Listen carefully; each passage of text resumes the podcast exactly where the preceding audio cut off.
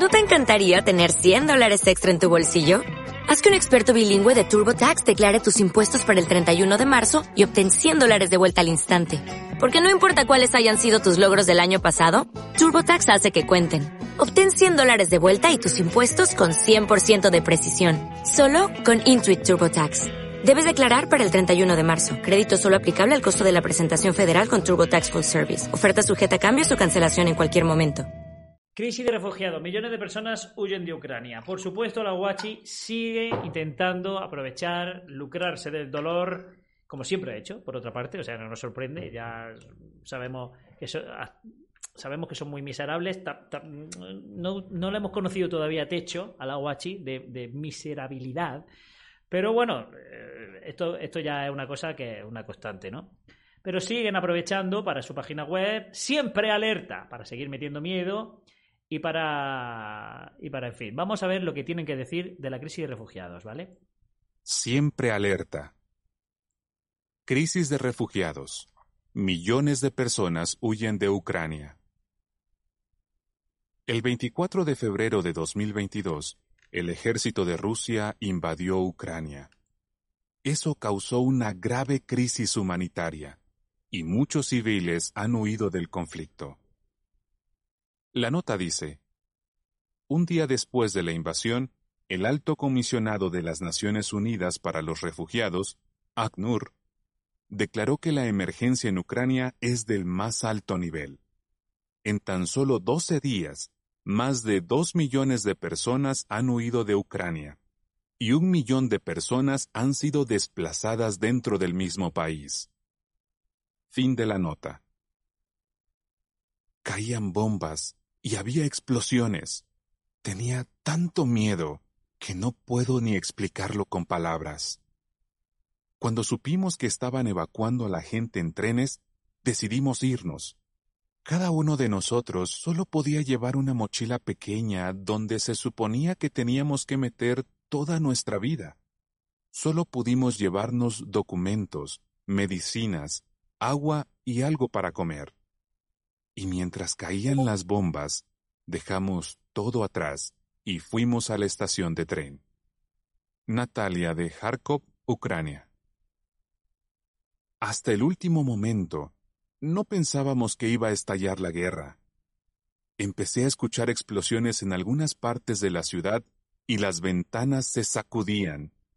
Decidí irme y llevarme solo lo necesario. Salí de la casa a las ocho de la mañana y tomé el tren a Lviv y luego un autobús a Polonia. Nadia de Kharkov. ¿Cuáles son las verdaderas causas de esta crisis de refugiados?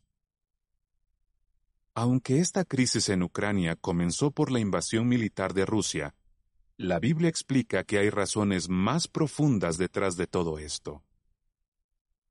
Los gobiernos humanos han fracasado en su intento por cubrir las necesidades de la gente.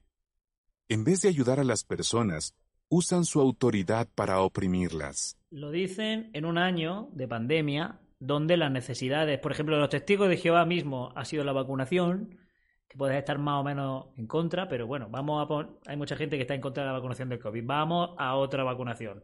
Otra, otras enfermedades que se han erradicado completamente con las vacunas o con la ciencia, la tecnología que vosotros estáis usando, por ejemplo, para escribir este tipo de artículos y colgarlos en la web, todo eso ha sido eh, hecho por, la gente y facilitado por los gobiernos humanos que vosotros estáis despreciando ahora mismo. Es cierto que eh, hay gobiernos humanos que utilizan su autoridad para oprimir a la gente y eso pasa y pasará. Pero también hay que decir que, por ejemplo, eh, aquí en España, si te quedas en paro, tienes, una, tienes eh, un colchón de decir, oye, pues tienes una ayuda. Si está en riesgo de exclusión, también tiene otro tipo de ventajas. En fin, eh, los gobiernos es cierto que oprimen, pero también es cierto, y decir lo contrario sería mentir, que también facilitan la vida de mucha gente. Y el siguiente punto es Satanás del Diablo. Es una cuestión que ya hemos, que ya hemos hablado otras veces. Eh, ¿qué, ¿Qué porcentaje de culpa tiene un gobernante humano que está dominado por Satanás? O sea, eh, si, la cuestión está muy clara. Si un presidente de, un país, imagínate, vamos a poner de ejemplo España, lo domina Satanás, ¿qué culpa tiene el presidente de ser dominado si no tiene opción? Entonces, pues. Satanás el diablo, el gobernante del mundo, ejerce una influencia tan mala en toda la humanidad que la Biblia dice en 1 de Juan 5:19, el mundo entero está bajo el poder del maligno. Además de los problemas que han plagado a la humanidad durante siglos, ahora vivimos en un periodo de tiempo del que ya habló la Biblia. En 2 Timoteo 3.1 se explica, En los últimos días vendrán tiempos críticos y difíciles de soportar. Lo que es más, las guerras. O sea, este texto, este texto, eh, los últimos días vendrán tiempos críticos difíciles de soportar y luego lo que la lista que da solo se cumple en estos días. Todo el que lea eso entiende que está hablando de su época porque ha pasado en todas las épocas y es lo que pasará en todas las épocas. Hay tiempos críticos y difíciles de soportar hasta el rey de España, hasta el, hasta el Bill Gates, que es el más rico del mundo, o el, que sea el más rico del mundo, hasta Putin, tiene, tiene momentos difíciles de soportar, tiene problemas. Todos, el 100% de los humanos, todos. Eh, no, tus problemas no varían dependiendo del dinero de tu estatus. Eh, todo el mundo tiene problemas. Entonces, cualquiera, cualquier ser humano que lea este texto va a pensar que está hablando para él y para este tiempo, evidentemente. Los desastres naturales, el hambre y las epidemias serían algo que caracterizaría a esos últimos días. Esas cosas harían que la gente huyera de sus hogares. Como ha pasado toda la vida, no tiene nada de nuevo. ¿Dónde pueden encontrar esperanza los refugiados? La Biblia muestra a nuestro Creador Jehová como un Dios que quiere a los refugiados y a la gente que ha tenido que abandonar su hogar y que se compadece de ellos. Deuteronomio 10:18. La nota dice, Jehová es el nombre de Dios. Vea el artículo ¿Quién es Jehová? Fin de la nota. Lo veremos. Él promete resolver los problemas que sufren los refugiados. ¿Cómo? Por medio del reino de Dios, un gobierno que está en los cielos y que reemplazará a todos los gobiernos humanos. Daniel 2.44. Pues eh, cuando esto pase, cuando esto pase, los refugiados habrán muerto ya hace bastante tiempo. ¿Cómo se le ayuda? Dice, él promete resolver los, problemas de los refugiados. Estamos entendiendo de los refugiados de esta guerra, ¿no? Que de, que de aquí a 10 años probablemente dejen de ser refugiados. Ojalá, ojalá. Pero quiero decir, están refugiados ahora, ¿vale? De aquí a 10, 15, 20 años ya dejarán de ser refugiados. Y de aquí a, 15 años, 20, el reino de Dios todavía no ha entrado. Han dejado de ser refugiados y no los ha ayudado. O sea, él promete resolver los problemas de los refugiados. ¿Cuándo? ¿Cuándo? Los refugiados necesitan ayuda hoy. Y como si me apura mucho, mañana. Pero no la necesitan dentro de 20 años. No sé, no sé, llámame, llámame osado. Mateo 6:10 Jehová usará su reino para acabar con Satanás el diablo. Ese reino es un gobierno mundial que hará desaparecer las fronteras y las divisiones que éstas causan. Todas las personas formarán una gran familia unida por todo el mundo. Nadie tendrá que volver a huir de su casa, porque la Biblia promete, se sentarán cada uno debajo de su vid y debajo de su higuera, y nadie los asustará. Porque la boca de Jehová de los ejércitos ha hablado. O sea, Miqueas promete que vamos a tener una vid y una higuera por contrato. O sea, el que no lo tenga, el que no lo tenga es que no tiene fe.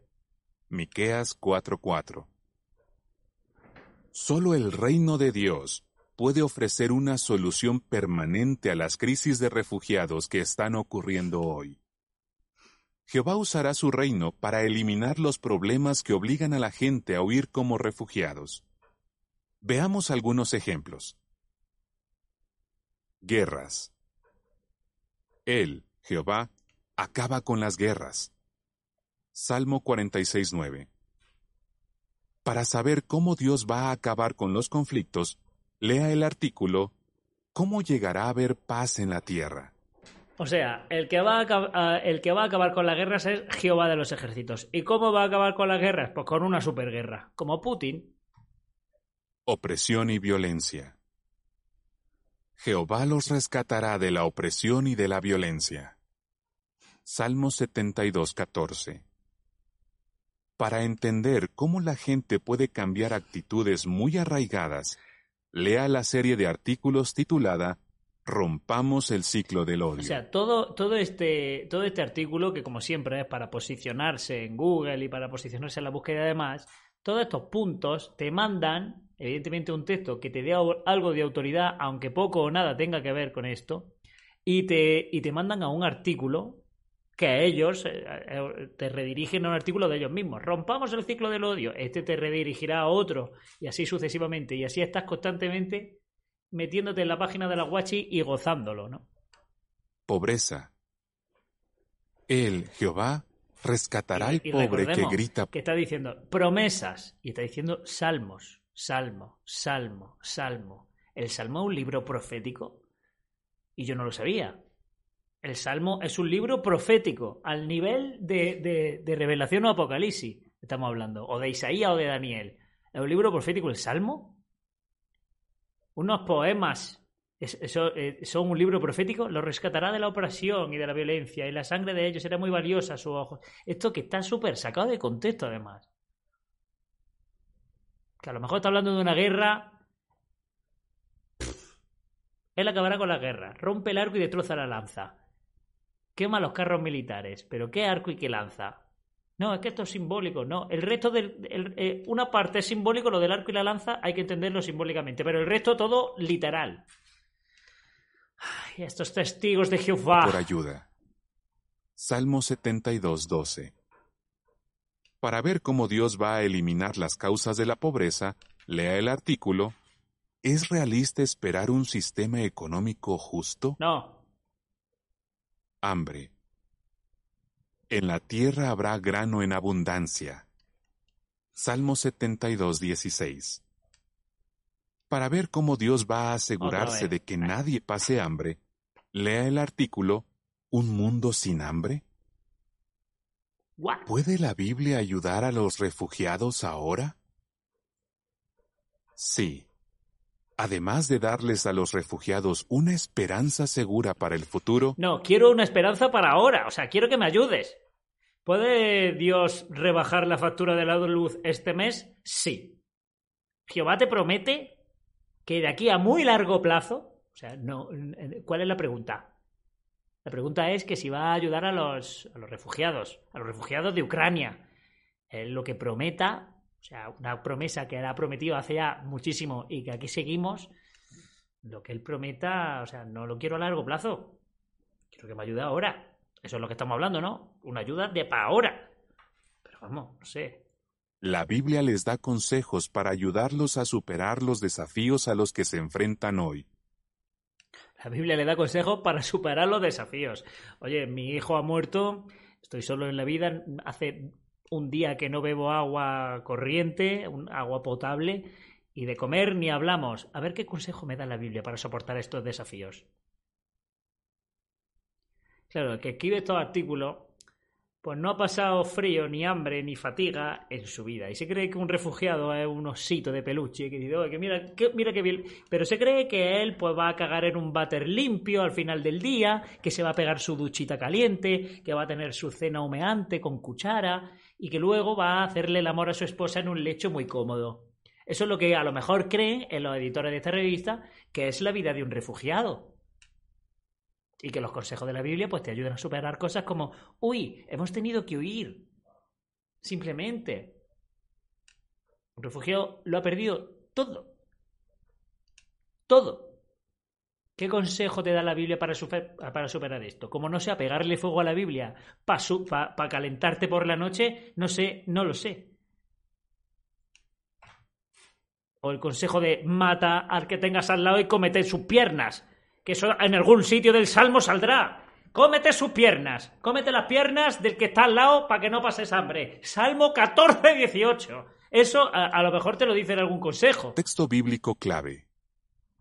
El ingenuo se cree todo lo que le dicen, pero el prudente mide bien ¿Y cómo todos sus ayuda, pasos. ¿Y cómo ayuda esta mierda de texto a un puto refugiado? Es que de verdad que no lo sé. De verdad que no lo sé. ¿Por qué? Por- ¿cómo, ¿Cómo te ayuda? Y el refugiado leyendo este proverbio. "Oh, pues es verdad. Me he llenado de paz. Pues me acabo de llenar de paz, amigos. Se me ha llenado la barriga sola. ¿Estoy haciendo la digestión de qué? Pues no sé. Dios me acaba de, me acaba de poner comida en el estómago. Uy. Pero si tengo esta más fuerza, ¿no? He ido al gimnasio este mes. Dios me acaba de dar masa muscular. O sea, es que no entiendo este proverbio cómo, cómo ayuda a, a superar las cosas a un refugiado. Proverbios 14:15. Lo que significa.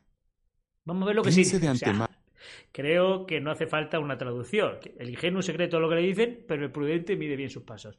Lo que significa, yo te lo explico. Vamos a ver lo que significa. en los peligros a los que se puede enfrentar y en cómo se protegerá de ellos. Tenga cuidado con los delincuentes. Ellos buscan sus víctimas entre los que acaban de llegar a un nuevo lugar.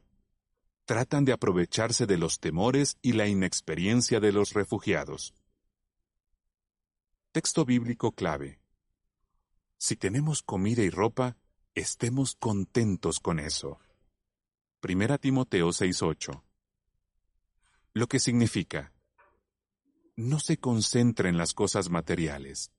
Será más feliz si está satisfecho con las cosas básicas. es que lo que digo, yo creo que estos editores eh, se creen que es que ellos van en sus Mercedes al campo de refugiados. O sea, está- será más feliz si estás satisfecho con las cosas básicas. ¿Y qué crees que tienen?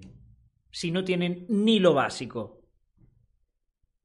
No te concentres en tu tele de plasma, ¿eh? Deja tu móvil, el último, el último Samsung que ha salido, no le des importancia. Cuidado con los criminales que te pueden robar tu, tu Samsung 12 5G Plus. Estamos hablando de que no, de que no tienen ni agua corriente, muchacho. De verdad, tiene que estar, concéntrate en que estás satisfecho con las cosas básicas. Que no ten con las cosas básicas. Que somos refugiados. Que somos refugiados. Pero, pero, de verdad, qué, qué, qué miserable ha escrito este artículo, por favor. Pero qué persona, qué nini, porque este artículo lo ha, escrito un tío de 19, 20 años que no ha trabajado en su vida, que es un boquita agradecida, que, el que no le ha faltado nada nunca y se cree que un refugiado es él. Deja, deja tu, tu Rolex, deja tu Rolex y, y huye. Pero bueno, pero hay que ser, hay que ser subnormal, hay que ser subnormal, hay que ser miserable, hay que ser, hay que, hay que, hay que tener cierto retraso para suponer que, que, los refugiados eh, tienen que estar contentos con las cosas básicas, que, que dejen sus cosas materiales. Que no tienen nada, que no tienen nada, muchachos. Yo espero, bueno, iba a decir, espero que el que haya escrito este artículo haya sido despedido, por lo menos no le paguen este mes. Lo de no pagarle ya lo asumo. Y despedido tampoco, porque esto tendrá que pasar una serie de revisiones antes de ser publicado. Imagino que esto lo va a leer gente, tío. Texto bíblico clave. Y venga con los textos bíblicos. Mamma Hagan mía. por los demás todo lo que les gustaría que hicieran por ustedes. Mateo 7:12. Lo que significa, sea amable y paciente. Ser ese tipo de persona lo ayudará a ganarse el respeto y la aceptación de la comunidad. Texto Sí. bíblico clave. Vas a ser presidente de la comunidad de No refugiados. devuelvan mal por mal a nadie. Romanos 12:17. Mira, yo soy un refugiado y, ahí vi- y viene un testigo con esta cara y me lee estos textos y sale el testigo en las noticias al día siguiente, en la esquela, más concretamente. Vaya tela. Lo que significa, cuando lo traten mal, no deje que el enojo lo lleve a vengarse. Eso solo empeorará las cosas. Texto bíblico clave. Tengo fuerzas para todo gracias a aquel que me da poder. Filipenses 4:13. Lo que significa, dele a Dios un lugar importante en su vida, y cuando le ore, pídale que le dé fuerzas para aguantar. Seguro que Él lo ayudará. Sí, la oración es la, su- la clave. Texto bíblico clave. No se angustien por nada. Más bien, en cualquier situación, mediante oraciones y ruegos, y dando gracias, háganle saber a Dios sus peticiones. Y la paz de Dios, que está más allá de lo que ningún ser humano puede entender, protegerá sus corazones y sus mentes. Filipenses 4, 6 y 7. Lo que significa, en cualquier dificultad en la que se encuentre, pídale a Dios que llene su mente y su corazón de paz. Vea el artículo Filipenses Eh, 4. Bueno, ya se ha terminado el artículo realmente. Si esto funcionara, si esto funcionara, no habría ningún problema nunca. Pídele a Dios que te llene de paz, vale. Uy, pues es verdad, ha funcionado.